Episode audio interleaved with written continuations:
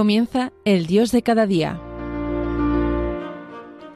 Hoy con el Padre Antonio Carpena desde el Seminario de Gracias en Honduras.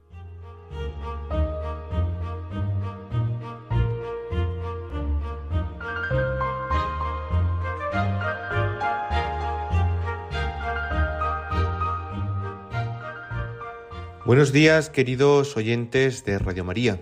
Bienvenidos a un nuevo programa del Dios de cada día, aquí en la Radio de la Virgen. Cuando estamos a jueves 7 de diciembre, pasada las diez y media de la mañana, comenzamos un nuevo programa, no antes sin saludar a nuestro técnico de sonido, Fran Juárez, que está pendiente de que todo suene perfectamente. Comenzamos.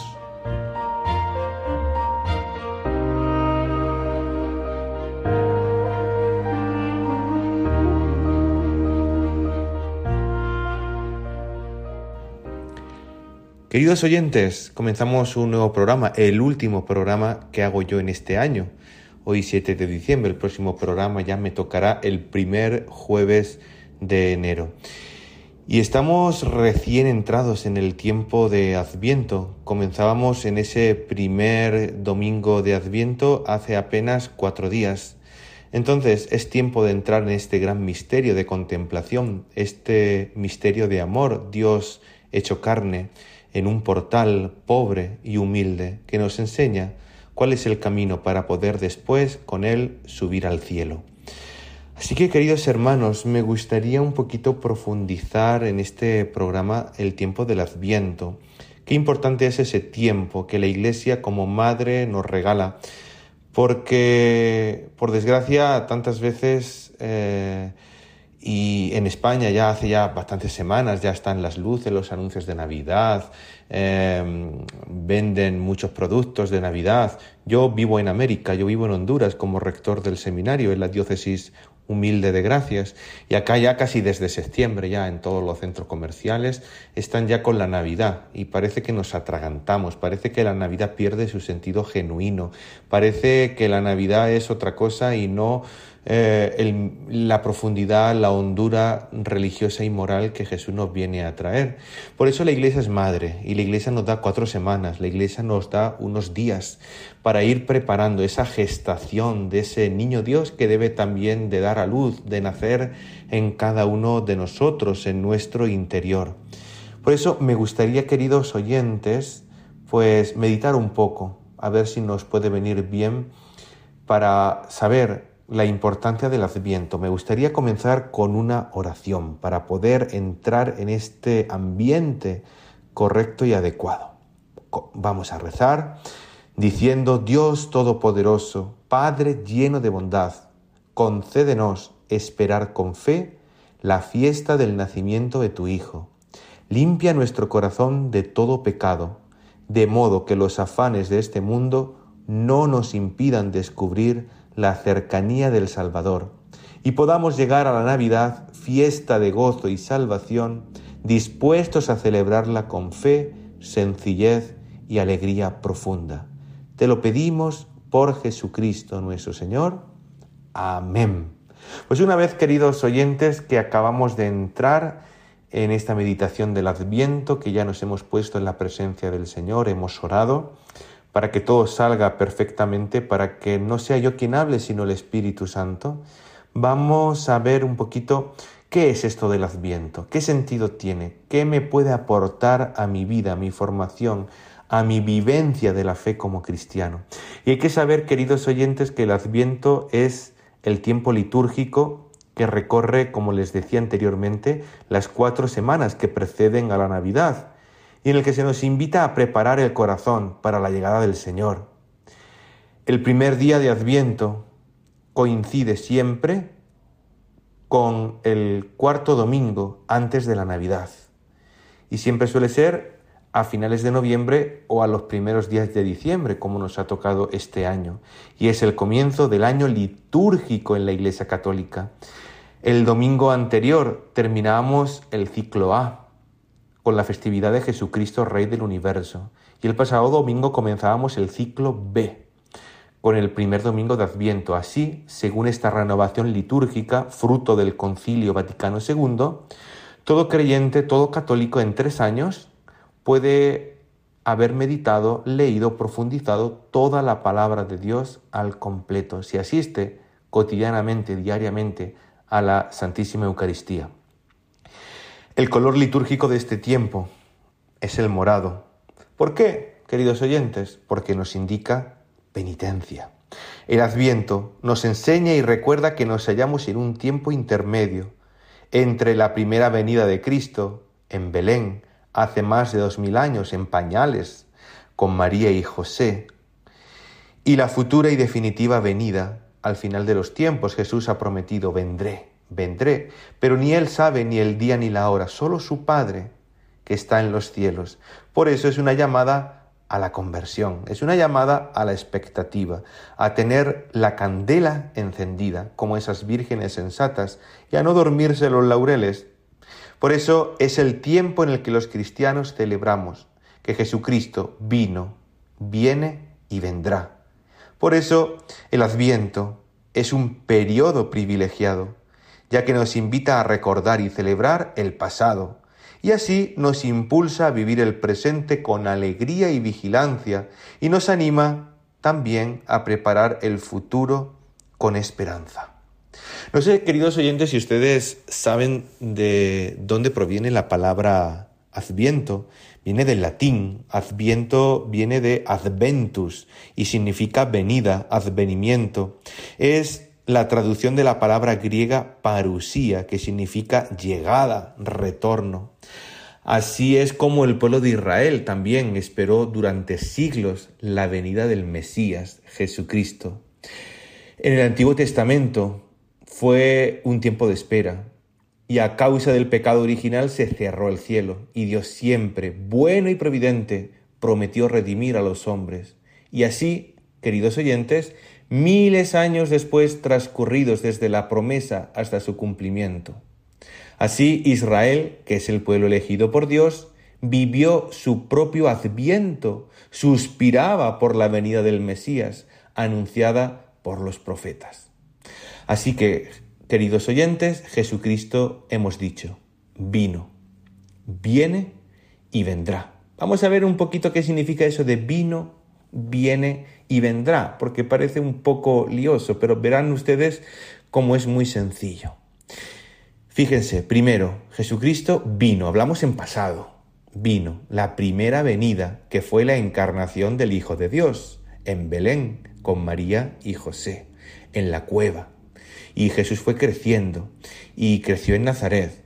Por eso, hace más de dos mil años, María concibió a Jesús por obra de Dios por obra del Espíritu Santo. Y en Belén lo dio a luz. El Hijo de Dios se hizo así hombre y habitó entre nosotros, decimos en el Ángelus. Dios, que es invisible, se hizo visible y vino al mundo en la debilidad de la carne, semejante a nosotros en todo, menos en el pecado. Así, con su venida, muerte y resurrección, Jesucristo nos ha salvado. Por eso hemos dicho que Jesucristo vino pero no solamente vino, sino que Jesucristo viene hoy día en el presente. Esa es la venida intermedia y es la presencia entre nosotros por medio de su gracia, especialmente a través de la palabra, de los sacramentos. Es verdad que no lo vemos físicamente en carne y hueso, como lo vieron los discípulos hace ya más de dos mil años. Jesús en esta venida intermedia no viene, como les decía, físicamente, sino de forma espiritual, pero real y verdadera. Su cuerpo, su sangre, su alma, su divinidad están presentes sobre todo en el sacramento culmen de la vida del cristiano, como es la Eucaristía, que nos alimenta, nos fortalece y nos hace crecer en amor y en intensidad al Señor. Viene en la Eucaristía, viene en los demás sacramentos, viene en los pobres, en los pequeños, viene en el enfermo, viene en el que sufre, viene en los acontecimientos de cada día, quiere venir cada día a tu corazón y al mío, y quiere entrar en tu vida, si le dejamos, claro está. Por eso ya hemos dicho que Jesucristo vino en el pasado, viene hoy día en el presente, de esta manera admirable. Pero también Jesucristo nos ha hecho una promesa, y es que vendrá hay una segunda venida. Jesucristo vendrá glorioso al final de los tiempos. Y esta será la última y definitiva venida de Cristo y marcará el fin de la historia. Y Jesucristo vendrá en el esplendor de su gloria como juez y Señor de todas las naciones. Y ese momento es conocido como la parusía, esta palabra griega que les comentaba anteriormente. No sabemos cuándo será, pero ciertamente vendrá. Siempre hemos de estar preparados como miembros de la Iglesia a la espera del retorno de Cristo. Por eso, queridos oyentes, les recuerdo, nos preparamos para la venida de Jesús a nuestra alma por la gracia en el día de la Navidad. Tenemos que hacer memoria y agradecemos la venida del Hijo de Dios a la tierra, hecho hombre por la encarnación. Y también nos preparamos para su venida al final del mundo como juez supremo de vivos y muertos. Queridos oyentes, vamos a entrar en, en ese misterio del adviento, de la espera, de ese Hijo de Dios que viene a dar esperanza a nuestra vida, con la música. Vamos a escuchar la canción Señor, a ti clamamos de nuestra amiga Atenas de Argentina. Enseguida continuamos. Señor, a ti clamamos, envíanos tu Salvador, confiados esperamos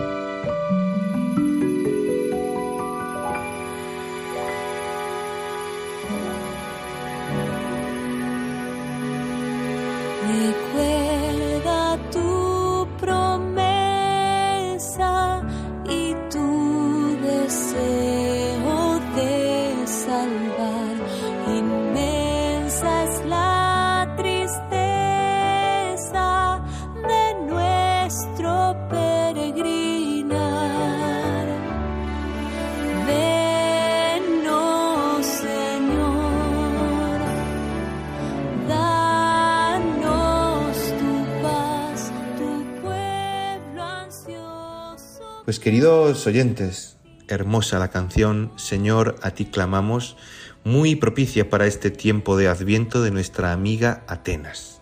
Vamos a seguir meditando, vamos a seguir pues hablando de este tiempo tan especial, tan propicio, tan importante para la vida del cristiano, para no atragantarse, para vivir después el tiempo de la Navidad en toda su profundidad y no olvidarnos de la centralidad que tiene, que es Jesús hecho hombre, a nuestra vida que viene a redimirla. Por eso me gustaría también hablar que el, adviento es tiempo de conversión, también es tiempo de vigilancia, es tiempo de alegría y es tiempo de esperanza. Y vamos a hablar en orden, en esos órdenes, de esas cuatro cosas. ¿Por qué el adviento es conversión? porque no podemos salir con el alma sucia al encuentro de Cristo que viene. Hemos de ir acompañados por las obras buenas. Tenemos cuatro semanas, queridos oyentes, para preparar el corazón, para quitar lo que estorba y llenarnos de la gracia de Dios. Dios quiere ver en nosotros obras de claridad y de misericordia. Por eso, apunten, primero, conversión, vaciarse de uno mismo para que Jesús pueda entrar, si no es imposible. Y la conversión siempre va unida a la humildad, a la sencillez de Jesús, que nos enseña, primero, antes que nada, el camino a sus hijos, que somos nosotros. Si hemos hablado de que lo primero es la conversión, lo segundo, para decir que el adviento es de verdad propicio para nosotros, es la vigilancia. Por eso, tiempo de vigilancia y preparación para no sucumbir al espíritu del mundo ni dar la espalda a Dios, para ser luz ante los que viven en la oscuridad. La tentación de pensar que el Señor tarda en llegar hace que retrasemos la conversión y no cambiemos nuestro estilo de vida. Así que, queridos oyentes, Hemos de perseverar en la fe, orar, ser fieles, levantándonos cada día. No hay que relajarse ni un momento. A mí me gusta eh, no sé si ustedes habrán tenido la oportunidad de leer o al menos ver la película Un cuento de Navidad del escritor Charles Dickens. Ahí habla muy bien del verdadero sentido espíritu de la Navidad, este hombre viejo cascarrabias, el señor Scrooge, que vivía toda su vida amargada, solamente apoyado en sus riquezas, en su dinero, y no abría la puerta, ni era acogedor, ni era cariñoso, hasta que una noche de Navidad se le presentan los espíritus de la Navidad pasada, presente y futuro. ¿Se acuerdan? Lo que hemos hablado antes, Jesucristo vino, viene y vendrá. Entonces, estos espíritus le enseñaron, pues, cuál era el porqué de su amargamiento en el pasado, qué es lo que lo produjo y cómo sería su vida en el futuro si pusiera el verdadero sentido espíritu de la Navidad en su corazón y se despojara de todo aquello que le llevaban a vivir amargado y que el presente era propicio para ello. Así, este hombre fue poco a poco convirtiéndose, cambiando su corazón de piedra en un corazón de carne. Seguro que les habrá venido a la cabeza esta película y seguramente habrán dicho, sí, me leí ese libro o vi esa película que tenía tan olvidada. Entonces, hemos hablado, el adviento es tiempo de conversión, el adviento es tiempo de vigilancia. Y tercero, penúltima cosa, el adviento es tiempo de alegría. Sí, hemos dicho que el adviento es tiempo de penitencia, pero la penitencia no para la tristeza, no para lamentarse, no para vivir, como les decía, amargados, no. Es tiempo de crecer en alegría. No se trata de la alegría superficial de poseer cosas, sino del gozo profundo de estar cerca del Señor y de saber que Él siempre está a nuestro lado. La verdadera alegría es la presencia de Dios en nuestra alma. Es una alegría que subsiste en las dificultades. Dice Jesús en el Evangelio de Juan, yo os daré una alegría que nadie os podrá quitar. Por tanto, queridos amigos, primero conversión, segundo vigilancia, tercero alegría y último, cuarto, el adviento es tiempo de esperanza, esperanza, tiempo de crecer en esperanza de esperar el futuro superando los obstáculos con la confianza de que Dios no nos abandona nunca, con la esperanza de que la palabra de Dios se cumple y nuestra salvación está cerca, con la seguridad de obtener, si somos fieles, los bienes que el Señor nos promete. Nuestra fortaleza está en Él. Queridos oyentes, qué hermoso. Eh, les invito a que pongan el árbol de Navidad en su casa, el árbol de Navidad, que es un abeto que está arraigado, ha echado raíces en el suelo, es verde, hermoso, frondoso y nos recuerda que Jesús es el árbol de la vida y que injertados en él podemos dar mucho fruto. También les invito a hacer esa bella tradición del pesebre, como lo inició San Francisco de Asís.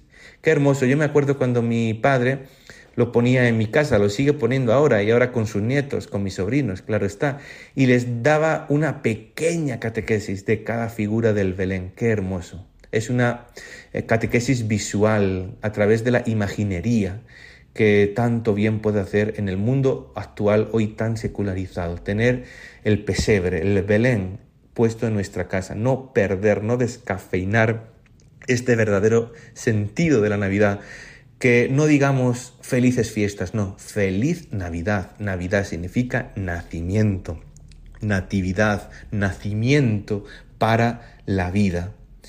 Y quería culminar este, esta pequeña reflexión, meditación sobre el tiempo del Adviento, no antes de hablar de las dos grandes figuras del Adviento que vamos a meditar en estas cuatro semanas. Y es que eh, la liturgia de la Iglesia, los textos bíblicos y las oraciones de este tiempo resalta las figuras de algunos profetas del Antiguo Testamento, también de San José, el esposo de María, pero sobre todo destaca a dos personajes que son prototipo y ejemplo de cómo ha de vivirse el Adviento. Uno de ellos es Juan Bautista, que escucharemos en el Evangelio del próximo domingo, aquel que prepara el camino del Señor, aquel que vive en austeridad, en sencillez, en obediencia, aquel que es humilde ante todo. Y la otra no podía ser menos, nuestra Madre, la Santísima Virgen María, que muy pronto ya, mañana, eh, celebramos su fiesta, la Inmaculada Concepción, María, sin pecado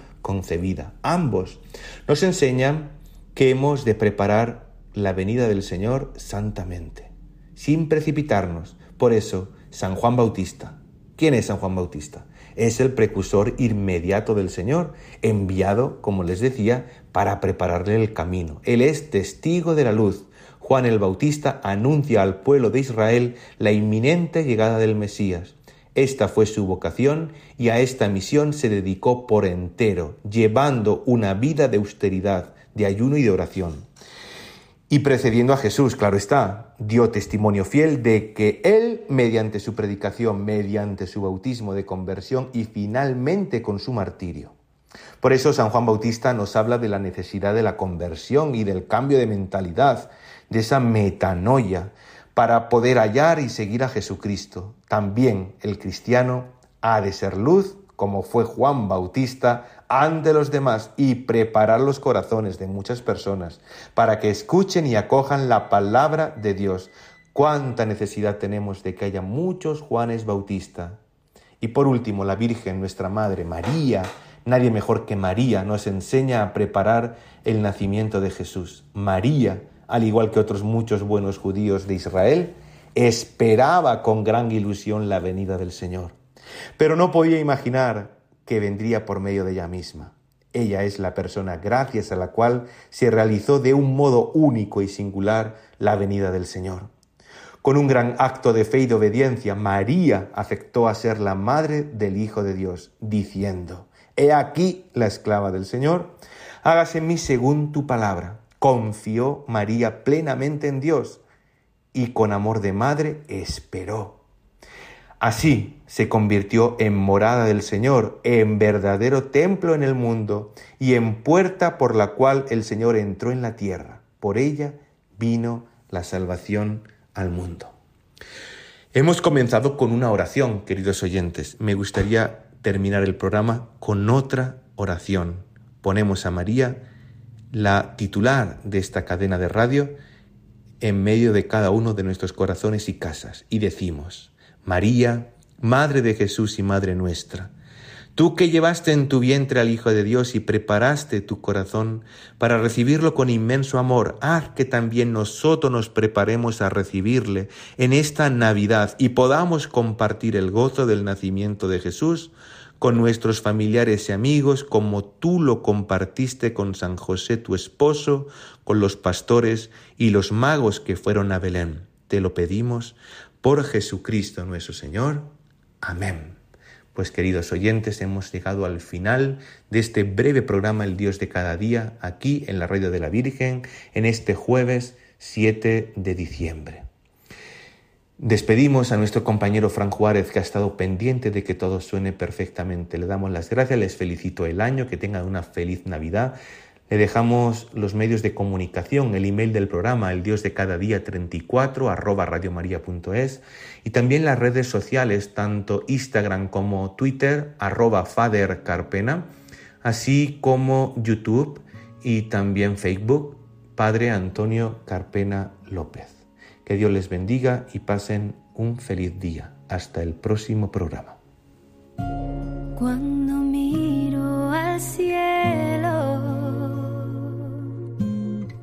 Siento que puedo imaginar esos ojitos tiernos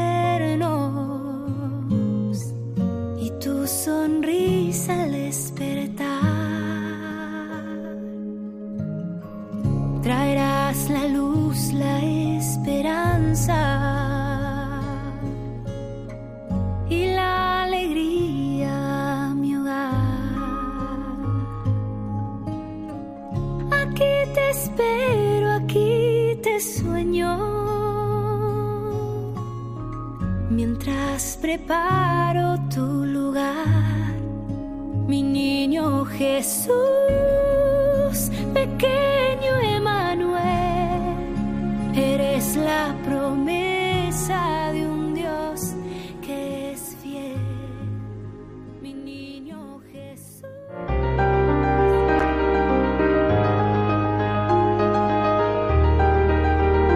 Finaliza El Dios de cada día.